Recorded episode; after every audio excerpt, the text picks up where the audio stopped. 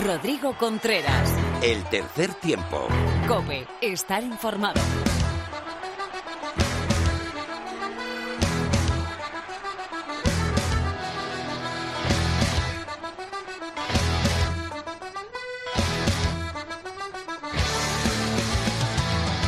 Hola, ¿qué tal? Bienvenido, bienvenida a nuestra entrega 236 de tu programa de rugby en la radio.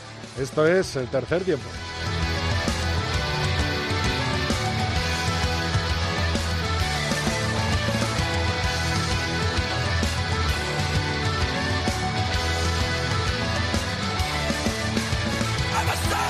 Toda la actualidad del rugby de aquí y de fuera de nuestras fronteras llegan los cuartos de final por la liga.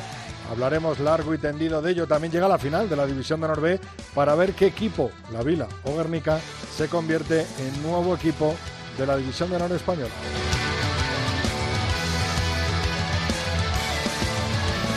La convocatoria de los Lions en un broche de oro con el Sim Bin de Fields, toda la actualidad del rugby femenino con Lorena López Tertulión, con Felipe Rodríguez y Miguel Ángel Torres Teto. También tendremos a Lulo Fuentes con una nueva entrega de entrenadores y Mar Álvarez no faltará su cita con el tercer tiempo.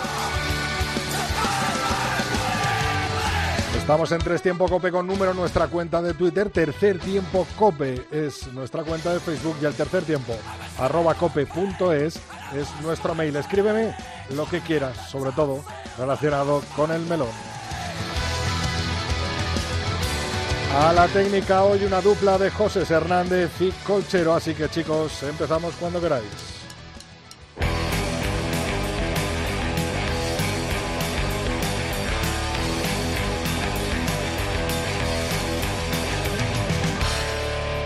Rodrigo Contreras. El tercer tiempo. Cope, estar informado.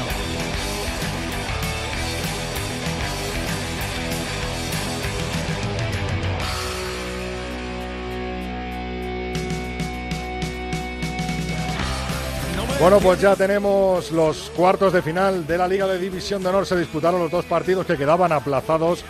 Quesos entre Pinares 27, Barça Rugby 23 y por la parte de abajo Complutense Cisneros 34, Guecho 25. Con estos resultados el Guecho desciende a División de Honor B con 14 puntos y última plaza. Eh, los santanderinos del Mazabi Santander Independiente. Les Abelles y la Unión Esportiva Samboyana continuarán un año más en la División de Honor y los cruces para cuartos de final serán los siguientes. Comenzarán este fin de semana y el Lexus Alcobendas Rugby se enfrentará al Ciencias Universidad Pablo de Olavide. El Ampo Ordicia se enfrentará al Barça Rugby. Braquesos entre Pinares hará lo mismo con el Complutense Cisneros y el Silverstone El Salvador con el Universidad de Burgos Bajo Cero.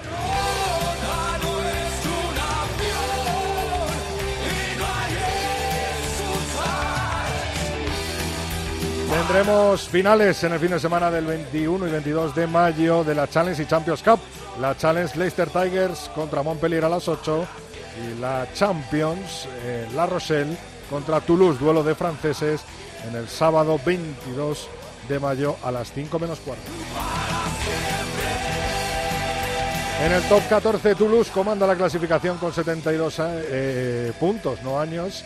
Eh, la Rochelle es segundo con 67 y tercera posición para el Racing 92 con 64. Cierra la tabla Bayón con 40, apretadísimo. Po con 41 y Allen es último con dos puntos. En la segunda categoría del rugby francés, USA Perpignan continúa líder con 103 puntos en 29 jornadas disputadas, seguido del Vans, 99 puntos en 28. Cierra la tabla Valence Romance con 49 y Soyo Glumont con 41. Nos vamos a tierras británicas. Gallagher, Premiership, Rugby, Beers, Bristol, 71 puntos, primera posición. Exeter, segunda, 63. Cierra la tabla Newcastle con 35 y Worcester con 21. Se disputó la final de eh, la Super eh, Liga, el Super Rugby neozelandés con el siguiente resultado. Crusaders 24, Chief 13, campeón Crusaders.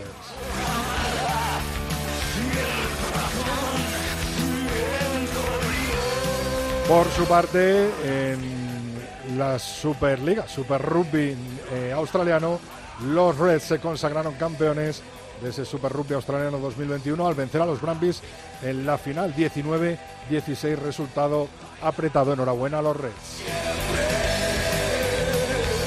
Ya sabemos que el próximo 3 de julio la selección española de rugby se enfrentará a los rusos en el pantano de la Vila. Precisamente allí se jugará este fin de semana la final de la División de Honor B entre La Vila y Guernica. Suerte para los dos. Tiempo ahora de rugby femenino con Lorena López.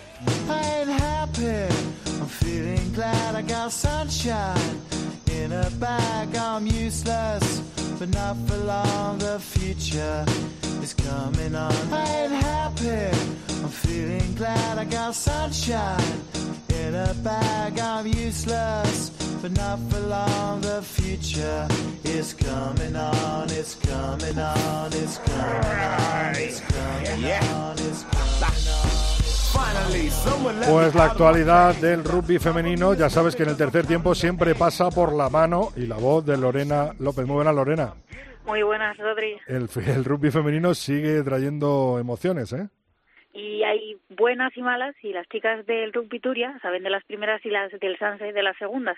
Este fin de semana eh, pasado se disputó la fase de ascenso a División de Norbe en San Sebastián y la ganó el equipo valenciano que no será además el único que esté en esta categoría porque te recuerdo Rodri que Les Abelles eh, regresa la próxima temporada a esa categoría de plata femenina pero bueno, las que importan hoy son las jugadoras lideradas por María Rivera, que firmaron un fin de semana bastante completo, sin conocer la derrota, y en las que y se supieron imponer ante las pingüinas rugby Burgos, eh, pues eso, supieron sufrir y darle la vuelta a un marcador hasta dejar un 7-19 a su, a su favor. Comenzaron el torneo seguras de su juego y expectantes a ver de lo que podía ocurrir porque yo creo que sigue pasando esto, Rodri, que como cada equipo es de una región no sabes exactamente cómo están las eh, las categorías este año, claro que con el tema del rugby, de la pandemia hay muchos equipos de rugby que han desaparecido, otros que no han podido eh, jugar. Y bueno, Rodi, por cierto, el que no pudo jugar, que como ya te lo imaginarás, fueron las chicas del Majada Onda, que bueno, ni ellas ni ningún segundo club madrileño de la Liga Verdeola, por esto que estuvimos hablando, que hasta el año que viene vamos a tener que esperar para poder ver a un B eh, jugar ese, ese acceso. Exacto. En la máxima categoría también hubo muchas emociones, ¿no? Pues en la parte alta se definieron los cruces, que ya definitivos para los playoffs, que se disputarán en el último fin de semana de mayo y serán Majada Honda, Eibar, Cisneros Cocos, Majadahonda terminó líder después de superar al Complutense Cisneros en un encuentro bastante emocionante. Las chicas de Cabanas eh, se marcaron una primera parte perfecta con dos ensayos antes del minuto 20 y dominando como ya es costumbre, eh, sobre todo con su delantera, aunque también hicieron bastante alarde de tres cuartos. Y en la segunda mitad pues llegó esa reacción de las colegialas que estuvieron a punto en las dos últimas jugadas de poner el empate en el marcador pero finalmente se quedó con un 12-19 a favor de las majariegas.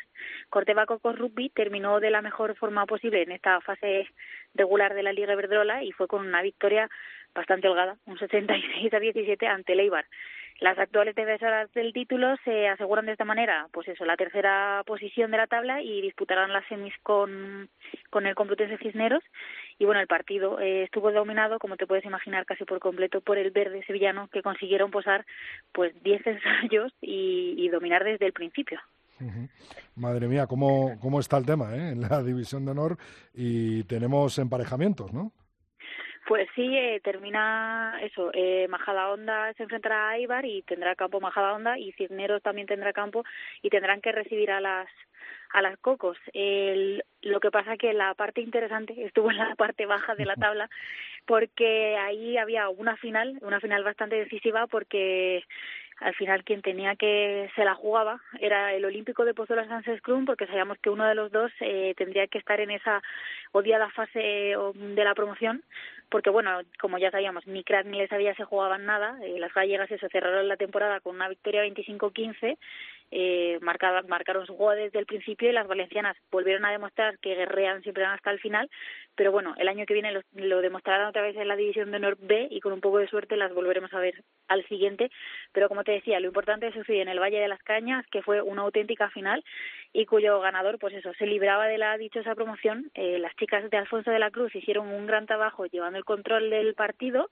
y se marcharon al descanso 5-7 arriba, pero las chicas del Olímpico supieron darle la vuelta en la segunda mitad aprovechando la velocidad de sus tres cuartos, aunque Rodri eh, creo que también hay un punto que les hizo hacerse con el partido, que fue que supieron ajustarse mejor a, a los factores externos, al tiempo, al, al ánimo, al árbitro.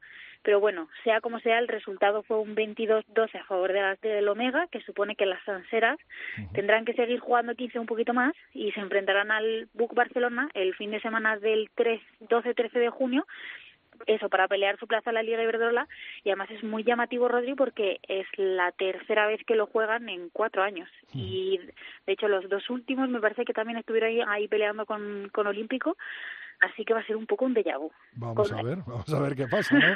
en, esa, en ese play-out y en ese play-off por, por la Liga y vamos a ver qué al final quién se hace con la Liga de División de Honor. Las Leonas también vuelven a concentrarse y con más caras nuevas aún, ¿no?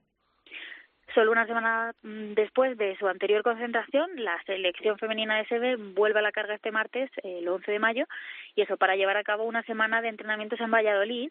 Eh, prepararán el Rugby Euro Sevens de Grand Prix del 2021 y eso, el objetivo, como asegura la FER, es continuar favoreciendo la entrada de nuevos talentos y eso a Iciar Pozo, Silvia Morales o Lea Ducher, entre otras jugadoras que ya han acumulado un poco de rodaje con Pedro de Matías en el último año, pues es un buen número de novedades. Algunas ya han tenido alguna que otra incursión puntual, como puede ser Rocío Rodera o Claudia Barrio. Otras pues son claves en, en, sus equipos de la Liga Verdola, como puede ser Paula Canales del Sans Scrum o la medio melé de Corteva Cocos, eh, Julia Castro. Pero bueno, también eso, hay convocadas que ya han estado en otra ocasión, como Saraya Avilés o Claudia Peña, pero al final también hay otras debutantes, muy, muy debutantes, como puede ser Lucia del Campo de Vigo RC y Abril Camacho del Gotix, pero bueno, Rodri, también te digo que no, o sea, hay mucha novata, pero también hay el núcleo duro de esas eh, jugadoras como pueden ser Ingrid Algar, que van a estar ahí echándoles una mano para que empiecen a conocer eh, cómo se juega esto del rugby seven en, en, las Leonas. Muy importante el apoyo de, de, veteranas a esa gente más nueva. Bueno, pues seguiremos hablando de rugby femenino, por supuesto, contigo, con Lorena, cada martes aquí en el tercer tiempo. Gracias, Lorena. Hasta el martes que viene, Rodrigo. Rodrigo Contreras. El tercer tiempo. Cope. Estar informado.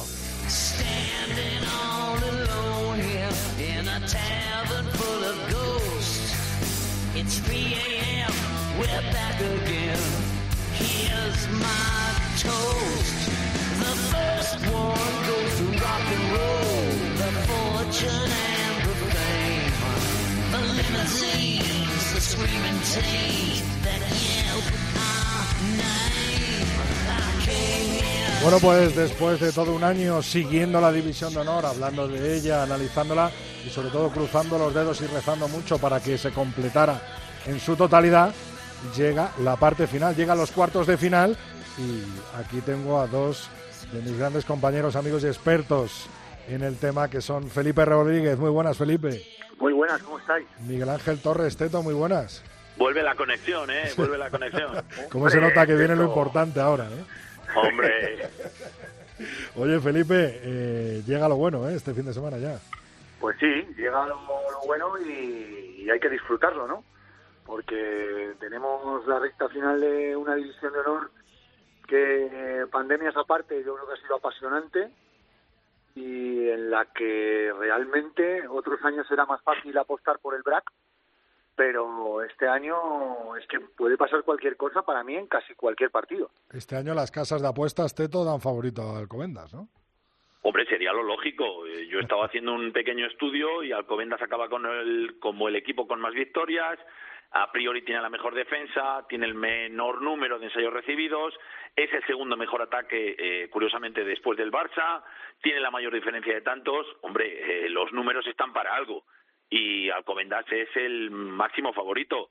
Es verdad que yo Alcobendas, si me dices hace 15 días, le daba por favoritísimo, o sea, así, y, y, Pero después de ese partido que tuvieron aquí en Valladolid contra Silverstone en El Salvador, que les vi un poco, no sé, no tan potentes como yo me esperaba, eh, además sobre todo contra un Silvestre en El Salvador que a cada 10 minutos iba teniendo una baja y, y, cada vez de mayor importancia. Fíjate que es un partido que jugando el, el Chami con gente joven, pero súper entregada, con una actitud eh, muy poderosa, vía un Alcobendas dubitativo. Y eso me hace ver que eh, es un equipo que no es absolutamente imbatible. Evidentemente es el gran favorito este año, Alcobendas, pero cuidadito. También es verdad que el hecho del factor campo es importante y aunque las terrazas no es una olla a presión, eh, bueno, pues jugar en casa siempre es muy, muy importante y puede que la final se juegue allí. Eh, ¿Puede jugar en su contra, Felipe, el papel de favorito en contra del equipo de Tiki? Bueno, yo creo que no, yo creo que lo tienen asumido desde el principio de temporada, ya fueron campeones de la Copa del Rey, han hecho una temporada, no voy a decir inmaculada, pero, pero bastante buena. Eh, ¿Cuántos partidos han ganado en Valladolid, eh, Teto? No sé si son cinco los que han ganado en Valladolid, cosa que probablemente, desde luego en este siglo no ha pasado eh, con ningún otro equipo. Entonces, bueno, yo creo que el papel de favorito no le va a pesar, no le va a pesar por lo menos hasta la, hasta la final. Eh, recibe al Ciencias y repito que puede pasar casi cualquier cosa en casi cualquier partido.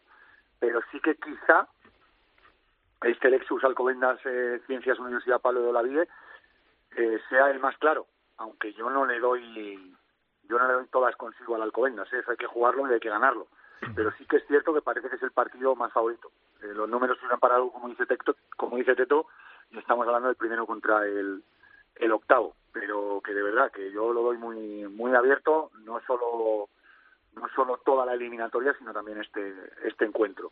Por eso que dices Felipe, pero es verdad que parece que al haber quedado primero sí que le ha facilitado un poquito o ha evitado a los de Valladolid hasta la final, ¿no? Claro, ahí está ahí está el asunto.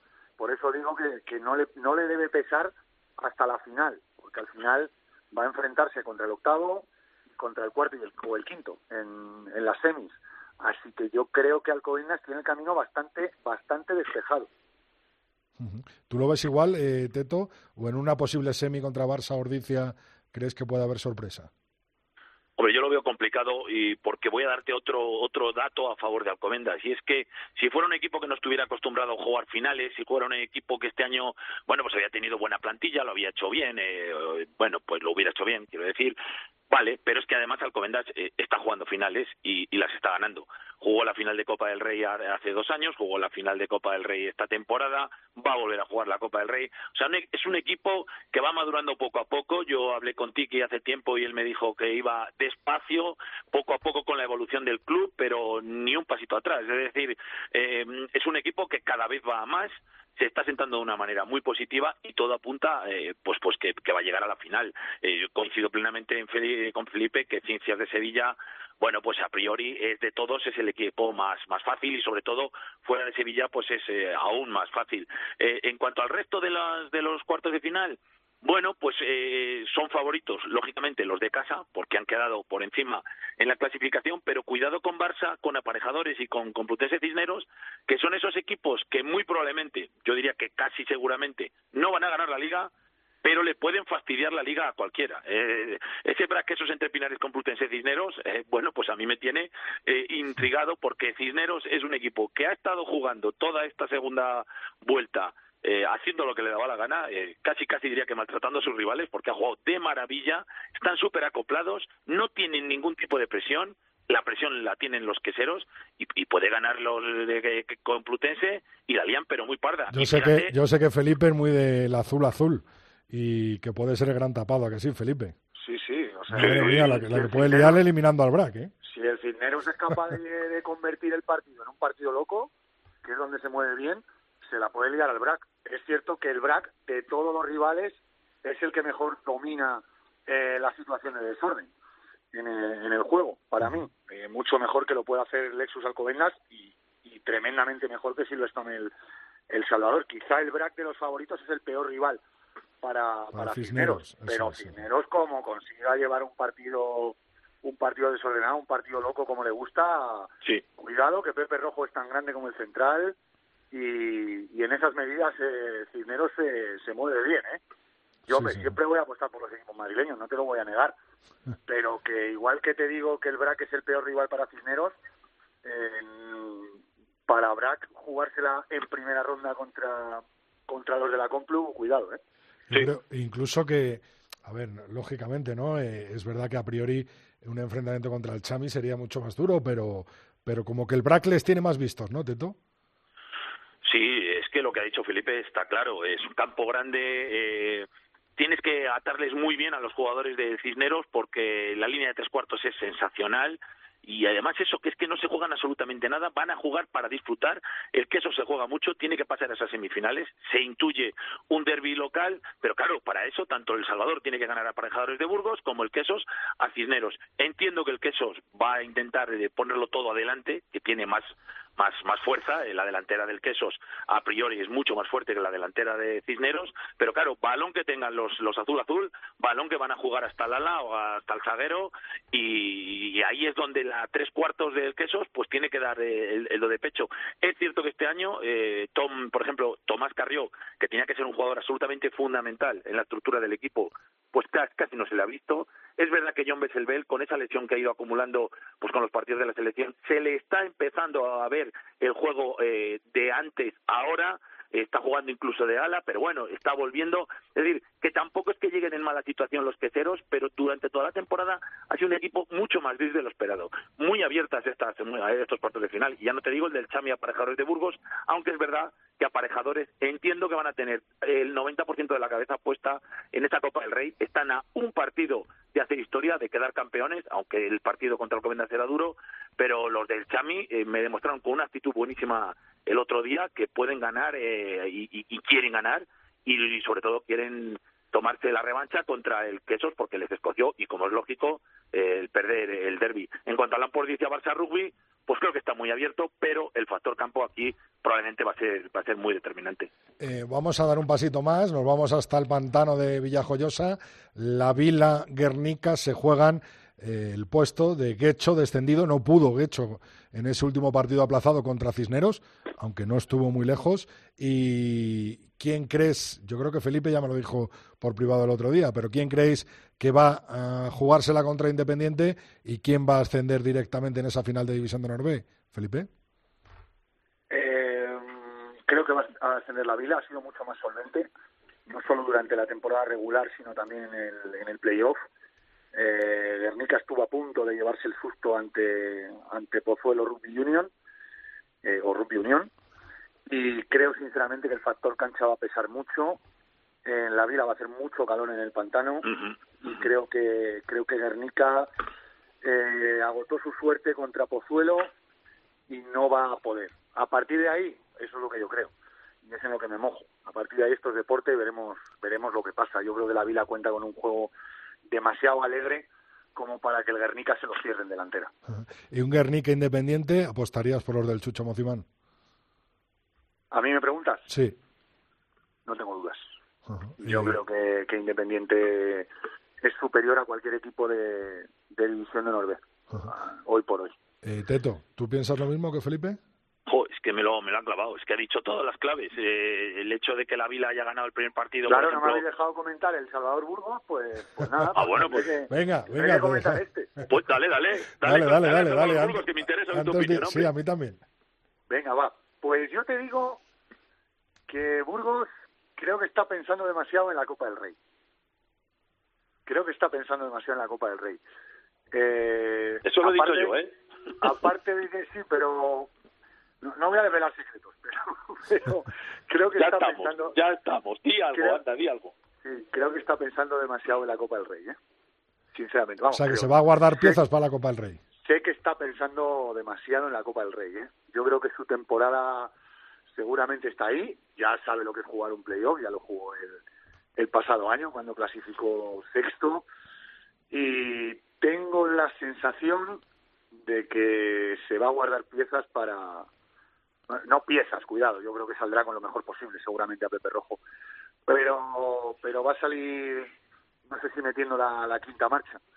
Oye, ojalá me equivoque y veamos un partidazo y que gane el mejor, ¿no? Pero pero creo que está pensando en la Copa del Rey. Eh, Teto, retomamos la vida. Sí, que tampoco he dicho mucho, ¿eh? Tampoco se ha mojado, Felipe. Que es que, sí, sí, claro, para no mojarse. Dice, quería hablar de Burgos, si no se moja. bueno, que, hay, que, que haya, que ya se está hablando de, de los descansos antes de la Copa del Rey, nada más. en el entorno burgalés ya se está hablando de los descansos que hay antes de la Copa del Rey. Bueno, bueno. Teto, dale, ¿la Vila o Guernica? Eh, yo creo que la Vila. 57-22 el primer partido, 23-10 ante Hernani eh, y sin embargo por el otro lado, pues Vizcaya Guernica lo pasó un poquito peor, 28 al Fénix de Zaragoza, 23-20 con prórroga incluida a Pozuelo Rubio Unión. Aquí el factor campo también va a ser decisivo y vuelvo a incidirle en lo que dice Felipe. Jugar allí en Villajoyosa es, es mm, complicado para un equipo como Guernica que está acostumbrado a otros climas. Si encima hace calor y encima hace humedad, se les puede hacer muy largo el partido y yo creo que va, va a ganar la Vila. Ahora, entiendo que tiene que ser un partido bastante cerrado y que no va a estar en- no va a haber mucha diferencia en el marcador. Eh, y luego, lo que has dicho, en el hipotético caso de que uno de los dos tenga que ser el que se enfrente a los de Chucho Motiman, pues si fuera Vizcaya Guernica creo que se ajusta mucho más al juego de los de Chucho que, que incluso si fue les tocara la Vila. Así que sería un gran partido ese eh, entre Santander y, y Guernica, pero vamos, que nos estamos poniendo en, en- nos estamos adelantando una semana. Oye, Teto, ya que estamos en Villajoyosa, en el pantano, el 3 de julio tenemos partido ahí de los Leones. Bueno, y sabes mi opinión, no me gusta nada, eh, no me gusta nada. O sea, 3 de julio, eh, no me gusta la fecha, pero bueno, esa, esa nos la han otorgado y no puede, ya no la podemos cambiar. Eh, probablemente la liga no, probablemente no. Eh, la liga acaba en mayo, en junio, bueno, pues Alcobendas y, y Burgos van a disputar un partido, pero ahí hay un mes, un mes de vacaciones, irán los jugadores, nos irán, hay madres a preparación de la selección, que es un partido clave, y luego Villajoyosa, pero si aquello está lleno de rusos, o sea, va a haber más rusos que españoles animando a, a los osos que a los leones. No lo veo. Bueno, lo ha decidido así la federación, sus motivos tendrá. Yo desde luego no lo hubiera llevado allí, lo hubiera llevado a otro sitio, yo que sé, aunque fuera Málaga, eh, que- hablando de litoral y calor, pero pero a mí Villajoyosa precisamente una zona que está plagada de rusos, pues y además que es un sitio donde están habituados a hacer concentraciones los rusos, se lo conocen aquello al dedillo, es que casi casi se lo estamos poniendo a huevo. No me ¿Crees, fastidies. crees lo mismo, Felipe? Bueno, yo lo- para empezar se lo ponía a las 3 de la tarde, eso para empezar. Y luego lo demás, pues eh, de acuerdo con, con Teto. Eh, la Vila es un, es un sitio que conoce perfectamente la, la Federación Rusa, buenas conexiones aéreas, eh, Claro. un sitio excepcional. Y sí que es cierto que ellos han trabajado mucho más allí con la selección de Seven que con la de 15, pero al final eh, la cuestión logística va a ser va a ser parecida. Entonces para ellos va a ser eh, re- relativamente cómodo, ¿no? El, el- ya que juegan fuera de casa el, el venir a, a la vila. Además julio no es un mes del todo malo para los rusos, o al menos no es tan malo como como mediados finales de febrero por su competición y demás. Eh, por tanto, yo creo que ha sido ponerle entre unas cosas y otras, ¿eh? entre la fecha y el calendario eh, que ha tenido este año el Campeonato de Europa, eh, como sabéis estaba impugnado por la FER, eh, ha sido ponerle las cosas un poco más fáciles. Sí. Ahora bien, yo sinceramente se lo ponía se lo ponía a las 3 de la tarde. Bueno, no, no hay paso atrás, no hay, eh, ¿cómo se dice? Eh, espacio para el error, ¿no? O sea, tiene que ganar sí o sí el equipo de Santi Santos. Eh, ¿Crees que vamos a ver algún partido preparatorio en, durante el mes de junio, Teto? Hombre, no tengo ni idea, pero sería lo ideal. Y, y- aunque es que son unas fechas tan malas que no sé quién va a querer competir con nosotros. Eh, no sé, desde luego no tengo nada, no tengo ningún tipo de información. Entiendo Apuntaban que a los teros por ahí otra vez, ¿no? Apuntaban, efectivamente, sería bueno para los uruguayos, sería bueno para, pues bueno para nosotros, pero no lo tengo claro. A mí lo que me fastidia mucho y me duele mucho es, es la fecha. Eh, a ver cómo están nuestros jugadores un 3 de julio. No tengo ni idea qué van a hacer, qué con- tipo de convocatoria vamos a hacer, eh, y esto está muy en el aire, tan en el aire que me da mucho miedo. Y es que no tenemos margen de error. Como perdamos con los rusos, adiós. Margen de error, eso decía yo. ¿Tú tienes algo más de información, Felipe? Que ahora mismo no hay partido. Eh, que los teros es una posibilidad porque creo, si no recuerdo mal, y si no estoy mal informado, que ellos estaban esperando un partido contra Gales, pero que Sí. lo va a jugar Canadá, Eso es. ese, ese partido. Entonces los teros es una posibilidad, sí, por relaciones, por, por hacer las cosas rápido, por idioma, por todo, pero yo, vamos, creo no. O sea, ahora mismo, ahora mismo no hay nada. Bueno, pues... Que en- no quiere decir que no se abra esa posibilidad. Sobre todo teniendo en cuenta que los ceros no tienen, no tienen partidos para esta ventana. No estaría mal, ¿no? El, tener un partido preparatorio de a esa final, totalmente con mayúsculas, el 3 de julio ante Rusia en, en Villajoyosa, en el pantano eh, que regenta el club de, de, la Vila. Para hacer un resumen rápido, eh, Teto, eh, dame los cuatro semifinalistas, campeón de división de Norvé y si habrá o no partido en, en junio de, de la selección. Bueno, pues voy a ser lo más amarrategui posible del mundo mundial. Lexus Alcobendas, Ampordicia, una semifinal, y la otra, Brac Quesos Entre Pinares, Silverstone El Salvador, aquí os esperamos, chicos, y eh, campeón de División de Norbe, eh, La Vila, y luego me has dicho eh, que se habrá partido. No, no va a haber partido. Ya no sé si quieres que te anticipe el hipotético eh, Santander-Guernica, pero bueno, como eso no lo sabemos, pues entre el Santander-Guernica, fíjate, me la juego, eh, los de Chucho permanecen eh, y los de Guernica, pobres hombres, pues, pues se quedan a la orilla. Lo mismo para ti, Felipe, para terminar. El Lexus Alcobendas, Ampordicia, una semifinal. Sí. La otra, Complutense Cisneros, Universidad, Universidad de Burgos Le da un infarto a Chema Valentina sí, Matos sí, no hace la caja del derby. O sea, le da un infarto. Ya, te lo digo, ya te lo digo. O sea, Universidad de Burgos bajo cero, Complutense Cisneros, ¿no? Sí, sí, sí. sí, sí. Eh, la Vila, ¿no? Como habías dicho. Sí, la Vila. ¿Y habrá partido o no habrá partido?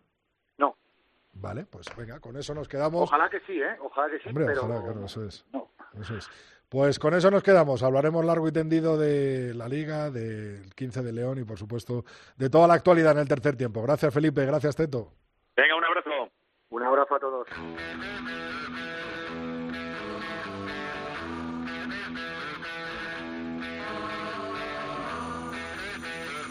Rodrigo Contreras. El tercer tiempo. Cope.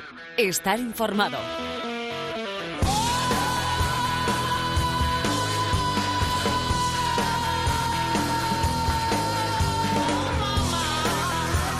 Oh mamá, hoy seguimos hablando de entrenadores de los grandes equipos del Tier 1. Nos vamos hasta tierras inglesas, tierras eh, británicas con quién si no, Lulo Fuentes. Muy buenas, Lulo. ¿Qué tal? ¿Cómo estás? Bien, bien. Has visto que ha salido ya la lista de los Lions, ¿no? Ya ha salido, sí. Poco, bueno, poco Iba a dar de que hablar, iba, iba a dar de que hablar, sí o sí. Ya la hablaremos, sí, Sí, ya hablaremos de ella, pero bueno, poco lo que se esperaba. Poco, poco irlandés por ahí, ¿no? Poco más escoceses que otros años, bien. Sí, sí, bueno, poco lo que se esperaba. Hoy has Capitán traído, Jones, que era una de las cuestiones, bien. Eh, has traído al equipo más odioso de las Home Nations, ¿eh? Inglaterra. No sé si odioso, pero el más odiado, porque yo creo que todo el mundo quiere ganar a Inglaterra y vamos a hablar de Sí, Inglaterra. Es verdad que también del Home Nations también los franceses tienen su gran rivalidad con ellos y se llevan bien con los otros tres. Sí. Inglaterra no despierta muchas simpatías en esto del rugby, quizá porque es un equipo muy potente y quizá porque a veces la actitud de algunos jugadores, algunos entrenadores, por motivos históricos, por motivos sociales y un poco por carácter propio, pues ha sido un poco arrogante muchas veces. Aquí sabemos bien, también que los hemos tenido tiesos con los ingleses históricamente, no es un país que haga un esfuerzo tremendo por hacer amigos en muchas cosas y en rugby parece que tampoco porque es el equipo que todo el mundo quiere ganar en el en seis- en cinco naciones. Los italianos yo creo que tienen menos gato a los ingleses, pero bueno, en fútbol es otra cosa. No son como unas vacaciones en Cádiz, ¿no? Por ejemplo. No, Jugar Hombre. contra los ingleses. me parece a mí que no. Es una comparación complicada. Vacaciones Sí, sí, en. Gibraltar, si acaso que pilla más cerca y les pilla más cerca a ellos bueno, también. hacer un guiño ahí, ¿no? Exacto. Eh, bueno, pues como ya hemos eh, venido viendo con los demás equipos del norte, hasta finales de los años 60 no aparece la figura del entrenador también en Inglaterra, ¿no? Eso es. Hasta entonces, como hemos dicho varias veces ya, las eh, funciones de lo que sabe el entrenador las hacía el, el capitán, el que marcaba un poco la táctica, el estilo de juego. Los seleccionados se elegía por un comité de, de un grupo de expertos de otros de varios equipos. Eh, y lo que vemos al principio en Inglaterra, pues es un poco lo que vemos en otros lados, ¿no? Entrenadores que van cambiando, muchos exjugadores con buena con predicamento y ascendente sobre los jugadores actuales, pero que tienen ciclos cortos, ¿no? Cumplen ciclos cortos de dos, tres años que sabiendo cómo funciona el rugby, pues es difícil para cambiar el estilo de un equipo, ¿no?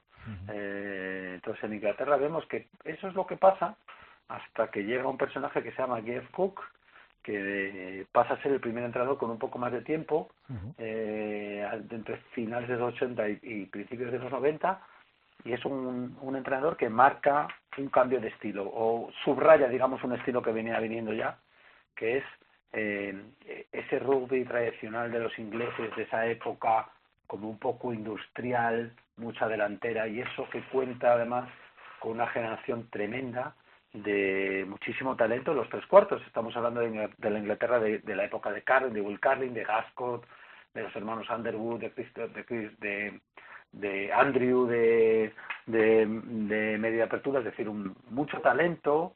Eh, Jonathan Webb, era menos talentoso como zaguero, mucho talento en las manos, muchas capacidad, mucha capacidad de hacer juego bonito, pero sin embargo se decanta por una delantera muy potente, un rugby muy industrial, mucho picando, mucho barro y mucho eh, clavo largo en las botas para avanzar poco a poco y, y le va bien.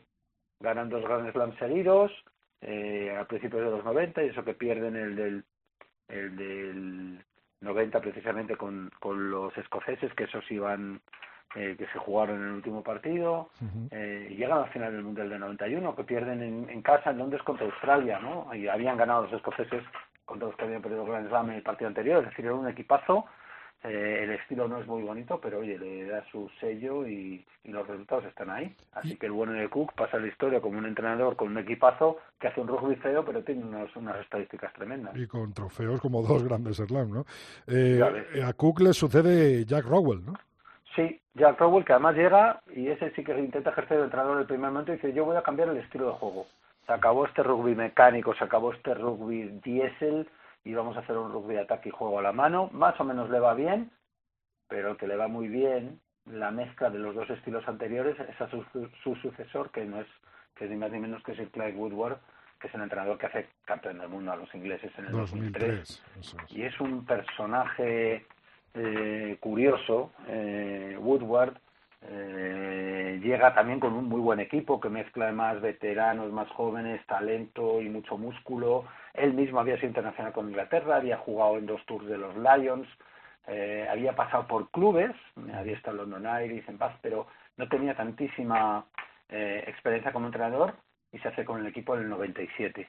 ¿Y ¿Qué tiene de curioso esto? Pues aparte de que viene con estos dos entrenadores anteriores que disputaban un poco cuál debería ser el estilo de la selección inglesa, llega con el profesionalismo recién llegado y hay que adaptar el juego de los ingleses y adaptar la mentalidad de los jugadores a una nueva era en la que se van a enfrentar con jugadores que ya están 100% dedicados a este deporte, algunos ya lo estaban antes de forma encubierta, pero tienen que dar un, un cambio de rumbo a la selección inglesa. Los primeros años no le va muy bien a Woodward, pero un poquito después ya empieza a corregir el tiro gana seis naciones en 2000 y 2001 y gana, gana el Grand Slam en 2003 y ese año más gana la, la Copa por primera vez a los All Blacks desde el año 73 y gana el Mundial en Australia contra los australianos. Sí, sí, Eso es un hito, realmente son unos años en los que Woodward parece el, el, el apóstol del rugby, el que más sabe de rugby del mundo. Mm, Sabes que yo recomiendo aquí documentales de vez en cuando, pues hay uno que quizás este es de los más populares de rugby, se llama Building Jerusalem, sobre los ingleses en el Mundial de, de Australia, el equipo inglés, como muchísimas imágenes de cómo lo viven desde dentro, se centra un poco en la figura de, de Johnny Wilkinson, pero habla un poco de todos y además tiene una curiosidad que es que la música está compuesta por Francis McDonald, que es el batería de Teenage Fan que sabes que es uno de mis grupos favoritos. Eh, Pero es un documental súper interesante en el que se ve desde dentro cómo funciona la selección inglesa, cómo funciona el entrenador. Eh, en esa selección conviven tipos duros y ya con mucha experiencia como Dalaglio o Martin Johnson, Martin Johnson un capitán histórico de Inglaterra y, Johnny Wilkinson que es además el que obtiene ese drop con la pierna mala en el último minuto que, que, que quedan los ingleses en el Mundial se ve muy bien cuál es la personalidad de Johnny Wilkinson, un tipo así muy retraído, muy tímido, pues en ese documental Building Jerusalem, que recomiendo un montón, se entiende muy bien todo esto. Así que para el que lo quiera ver, por ahí lo tiene, creo que está en alguna de las plataformas Netflix, HBO, una de estas. Después de tocar el cielo en ese año 2003, eh, eh, abandona la selección inglesa eh, coincidiendo con la retirada de algunos jugadores de ese equipo, del que nos hablabas, Martin Johnson, Wilco no, siguió, pero... Dalaglio, se le va un poco la vieja guardia, Wilkinson, que era el pivote sobre el que querían construir el equipo nuevo, es cuando él entra en esa fase de lesiones tan dura que tuvo, que estuvo yo creo que cuatro años sin jugar con la selección, entonces, y además tenía muchos problemas con los clubes en ese momento por el tema del profesionalismo, los clubes empiezan a, a poner trabas a que los jugadores vayan con los equipos nacionales, eh, empiezan a decir, oye, somos nosotros los que pagamos, pero si luego si nos, nos lesiona el jugador, nos quedamos nosotros sin él. Entonces empieza a haber ahí una serie de movimientos en la Federación Inglesa de mandar jugadores por ventanas, de a veces mandaban uno, a veces no. Eh, Woodward empieza a no verlo claro, decide dejarlo, digamos, en la cúspide siendo un héroe, empiezan a ir mal los resultados, pero dice, me voy antes de que me, me venga mal la cosa. Le hacen entrenador de los Lions, y va a Nueva Zelanda con ese equipazo el que ya estaba, el que se lleva prácticamente todos los ingleses, en el momento culminante de la carrera de Woodward y se pega un batacazo histórico. Ya hablamos de ello cuando hablamos de los Lions, en esa gira famosa por Nueva Zelanda que pierden los tres partidos. Encima los jugadores se llevan a matar entre ellos porque hace dos equipos diferentes, tiene que ir un entrenador de apoyo para intentar calmar las aguas. Y es curiosa la historia de Woodward, cómo en unos años pasa de ser el héroe absoluto del rugby inglés a ser un tipo eh, prácticamente fracasado con los Lions y además que despierta mucha antipatía. Los Lions además se revisten en ese tour de un halo ahí de pues de arrogancia que va muy poco con el espíritu del equipo y digamos que daña un poco la imagen justamente Nueva Zelanda que es uno de los uno de los destinos a los que todo el mundo quiere ir a jugar así que Woodward se pasa de lo más alto a lo más bajo, bueno, lo más bajo, te quiero decir, como entrenador de los Lions, que no es poco, y deja la, selección inglesa, deja, obviamente ya la había dejado, deja los Lions, hace un intento de hacerse entrenador de fútbol muy raro, eh, de sacarse los títulos de entrenador de fútbol, se va a equipos de fútbol a ejercer como manager, acaba de analista de televisión y bueno, es un personaje que de rugby sabe una barbaridad, pero es verdad que tiene una personalidad que parece que no, no ha ido dejando un, muy buen pozo, ¿no? Un, tipo curioso, una historia curiosa la de Woodward. Tras la huella de Woodward, eh, varios entrenadores fugaces, ¿no? Incluido Martin Johnson, el que fuera capitán. Martin Johnson. Stuart Lancaster y... Lancaster estuvo un poquito más y llegamos al de ahora, que es, que es otro para hacerle un, programa solo a Eddie Jones. Primer entrenador no inglés de los ingleses, australiano de Tasmania, además, de la punta más del sur hijo de japonesa y australiano, profesor, como tantos entrenadores de, del sur. Eh, fue entrenador de Australia, llevó la final del 2003 y perdió contra Inglaterra. Fue entrenador de Japón y ganó a los a los sudafricanos en aquel partido del Mundial de Inglaterra que todos recordamos, exactamente. Había sido entrenador de los sudafricanos antes porque estuvo en el equipo que ganó el Mundial. Hay una anécdota muy curiosa porque él al no ser sudafricano no le permitían llevar esta chaqueta verde, con los cabos dorados o los cabos amarillos que suelen llevar los entrenadores y que llevan los jugadores en su en su en su equipación de gala no se le dejaban llevar y él tenía que ir en chándal iban todos muy elegantes y él tenía que ir en chándal hasta que Brian Habana le dijo mira ponte la mía que te la mereces que nos realmente fue un fue un gesto simpático de Brian Habana pero que también venía a reconocer que Eddie Jones había sido una de las claves de que el equipo ganase aquel mundial y se hiciese ese equipo tan potentísimo que en su momento parecía totalmente invencible, también esa mezcla de músculo y, talento y velocidad en, las alas de los sudafricanos. Con Inglaterra le queda tiempo, tiene todavía contrato hasta el año 23, lleva ya tres seis naciones, el 16 además con Grand Slam, eh, llegó a la última final del mundial, eh, ganaron a los a los All Blacks en un partido prácticamente perfecto. Habían hecho también un partido prácticamente perfecto contra Irlanda cuando estaba de número uno eh, del ranking en el, en Seis Naciones. Hemos visto un rugby de muchísimos quilates, aunque luego han pinchado en algunas ocasiones. Pero ya te digo, tiene hasta el año 23 y sabiendo cómo es Eddie Jones, lo que sabe de rugby y esa personalidad suya tan rara que es a veces entre entre simpática y antipática, ¿no? Entre astuto y, y mete patas. Es un, parece un provocador en algunas de sus declaraciones. Pues estoy seguro que de Jones volverá, volveremos a hablar en breve porque, porque es un personaje, es de estos entrenadores que trascienden un poco al, al rugby. Él como jugador fue un, un talonador, que tampoco era, era, era un buen jugador, pero parece que es verdad que tiene una personalidad que arrolla y allí donde va pues deja una huella impresionante en los equipos, tiene un palmarés ya increíble y a ver cómo lo hace con Inglaterra. Seguro que nos da, Nos, nos, da el, guante o nos ofrece el guante para volver a hablar de él, este convencido. Sí, sí, este, este yo creo que dará que hablar siempre, nada más que ir a ver las ruedas de prensa y la las caras que pone ya, ya merece la pena seguir al personaje, este sí que es un personaje en toda la regla. Bueno Lulo, vamos a ver cómo nos despedimos hoy musicalmente hablando.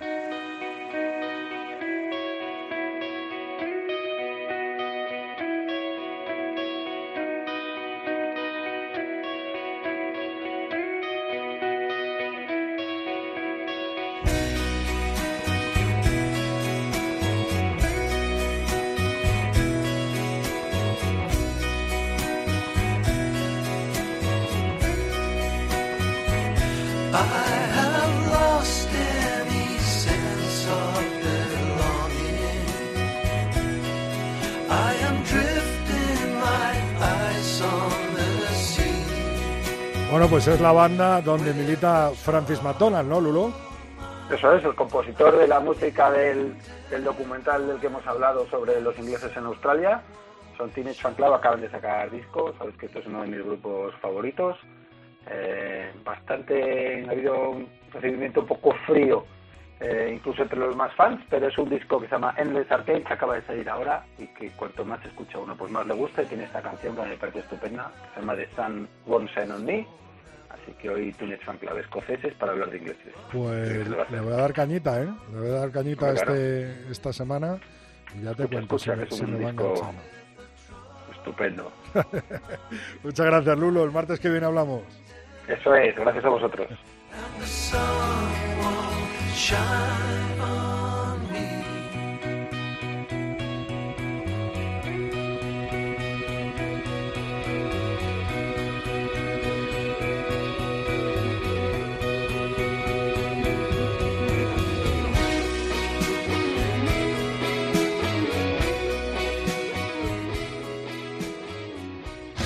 Rodrigo Contreras.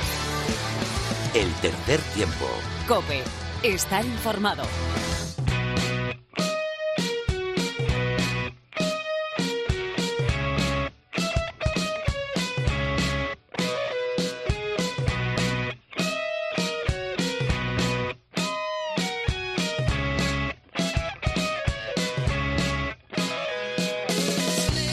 Bueno, pues ya sabes que siempre en nuestro último tramo de programa aparece por aquí el consejo y la sabiduría de Mar Álvarez. Muy buenas, Mar. Hola, Rodrigo, ¿qué tal? Bien, eh, hoy quería hablar, después de tu pregunta en Twitter y en redes sociales, de la que he cogido las respuestas y hablaremos a lo largo de estas semanas en adelante, eh, quería hablar de yoga y por qué cada vez más equipos de rugby incluyen dentro de su rutina, de su preparación, el yoga, esta disciplina, eh, para sus jugadores. Todo tuyo, Mar. Pues sí, nosotros lo hemos hecho varias veces y, bueno, yo soy como muy fan del yoga y, claro, como una de las cosas que me, para mí mejora todos los deportes es cuando sacas cosas de otros sitios, si no, no evolucionaríamos, ¿no? si, si solo hiciéramos lo que siempre hacemos. Entonces, es verdad que el yoga para mí tiene muchas ventajas eh, dentro de los deportes de equipo eh, o aplicándolo a los deportes de equipo y, bueno, especialmente al rugby, ¿no? Entonces, bueno, la primera cosa que todo el mundo puede ver es que mejora nuestro rango de movimiento y si tu rango de movimiento mejora, vas a recuperarte antes y vas a tener movimientos de más calidad. Solo por esas dos, solo por esos dos beneficios ya merece la pena echarle un ratito a, esto, ¿no? y, luego además, bueno, pues todos asociamos a la gente que hace yoga con eh, ser disciplinados, eh, mejorar la postura, mejorar la alineación del cuerpo, eh, bueno, más concentración. En cierto modo también mejora un poco el, la base aeróbica porque trabajas tu respiración, eh, bueno, alivia el estrés, la ansiedad, eh, bueno, es un reto también para, para todos los deportistas porque trabajas equilibrio, y son posiciones que al principio son difíciles. Entonces, bueno, por todas estas cosas merece la pena incluirlo dentro de tu, de tu práctica diaria, ¿no? Para, para mejorar como cosas periféricas. Pero para mí lo más importante es eso, mejora tu, tu rango de movimiento, que eso eh, hace que te recuperes antes y que tengas movimientos de más calidad. Oye, pues me lo voy a pensar, ¿eh, Mar? no, la verdad es que, bueno, lo, como bien has dicho en tu introducción, eh, de cada deporte, si se coge lo mejor o se aprende lo bueno de cada deporte, es aplicable y es aplicable a, a nuestro deporte que es el rugby, pues eso que nos llevamos de beneficio, ¿no? Y, y, bueno, sí es una forma de crecer copiando o cogiendo cosas de otras disciplinas, ¿no? Entonces, bueno, igual que hacemos cosas de alterofilia para mejorar nuestra explosividad, nuestra potencia, nuestra fuerza, pues bueno, pues del yoga tenemos que coger esto y la verdad los jugadores que empiezan a hacerlo notan mucho cambio. Creo que te enlacé una foto de O'Connor.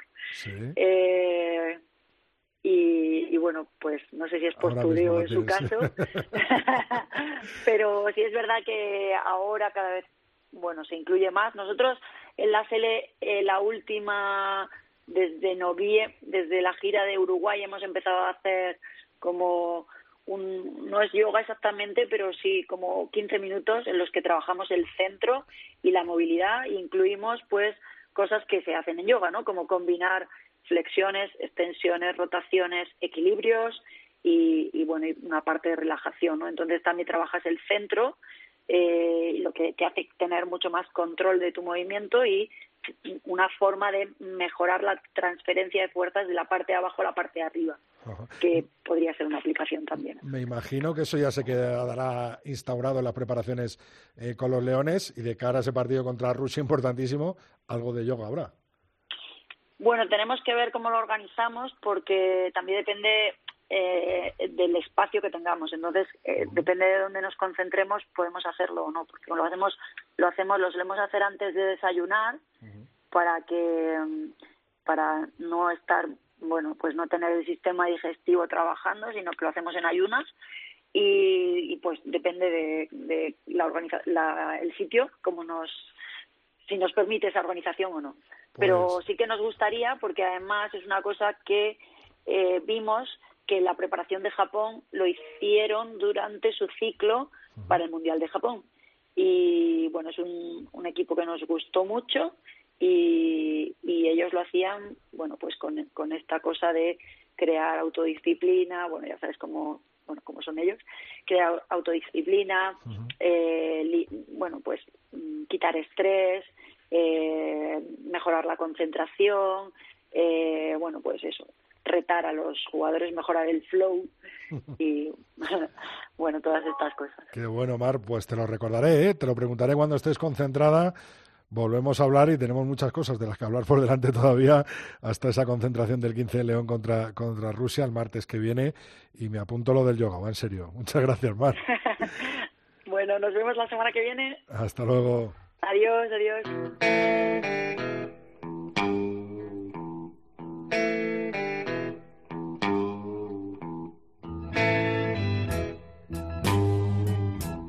Rodrigo Contreras. El tercer tiempo. Cope.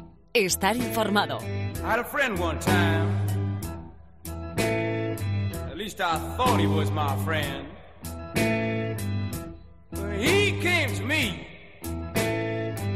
Said I ain't got no place to go.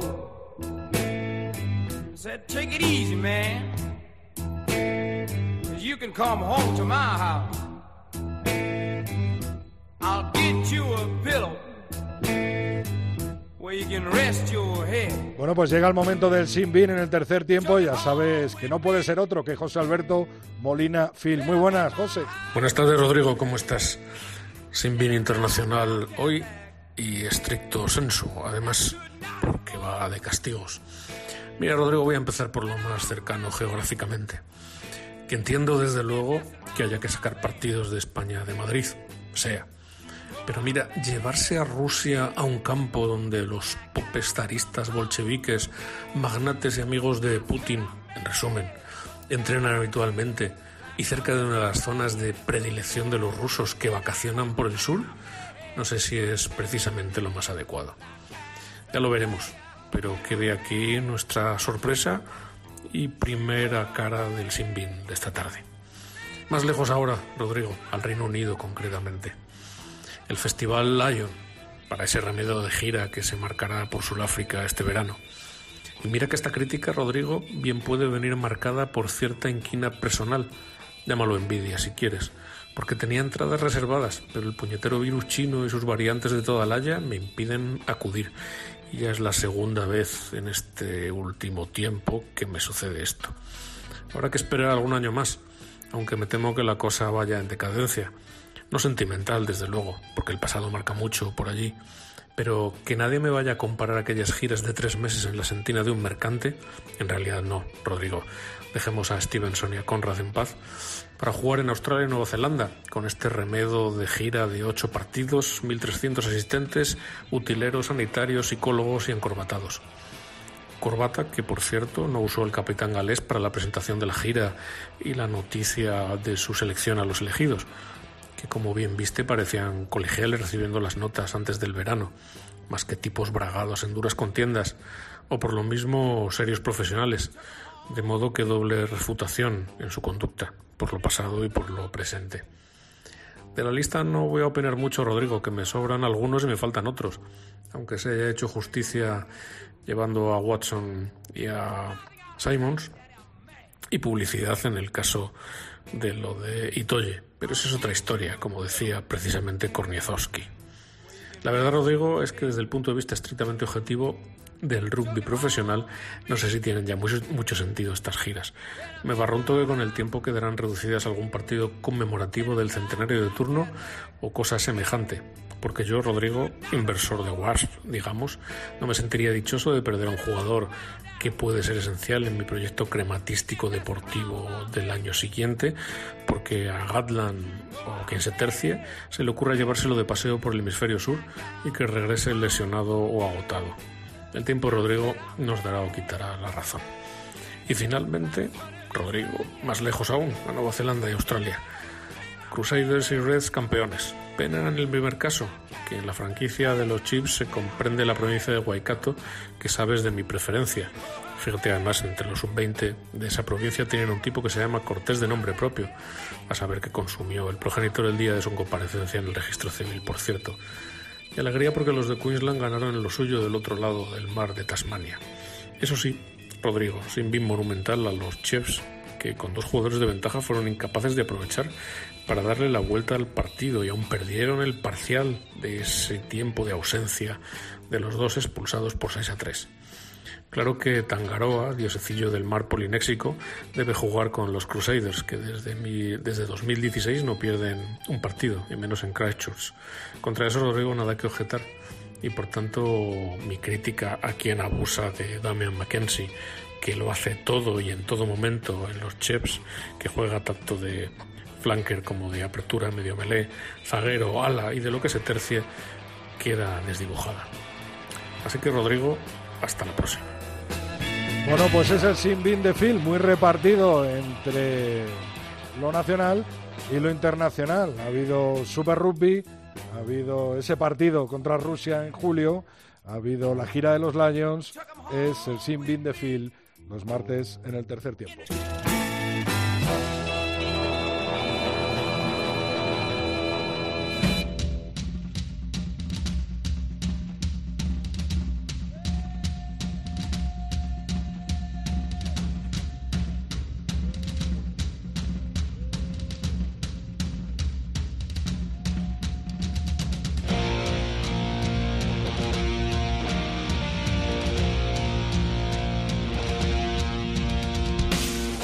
Bueno, pues llegamos al final de este capítulo 236. Te recuerdo que estamos en Tres Tiempo Cope con número nuestra cuenta de Twitter, Tercer Tiempo Cope nuestra cuenta de Facebook y el tercer tiempo arroba cope.es es nuestro medio. Como siempre me despido con vuestros mensajes, los que nos habéis mandado durante toda la semana. A la pregunta de Mar, que, ¿qué proponías eh, para hablar dentro de su sección? Ha contestado el internacional, el León, Álvaro Jimeno. ¿Qué plan genial tienes para que llegue en forma Rusia justo después de esta pedazo de paella que nos ha mandado con garrofó, choqueta, bueno, con todos los ingredientes que ha de echar un valenciano de verdad al arroz y a la paella. También nos contestaba Josete, se inicia los playoffs por el título de División de Honor apasionantes, al igual que la Liga Iberdrola, de todo ello hablamos en el tercer tiempo, que se buscará el play-out, la permanencia y la retirada de uno de los grandes, tanto en Alcobendas como en el 15 de León, el señor Bradley Leiter. Precisamente esta entrega 236 va dedicada a este León, porque de bien nacidos es ser agradecidos. Muchas gracias, Bradley Leiter, por todo lo que has dado al rugby español.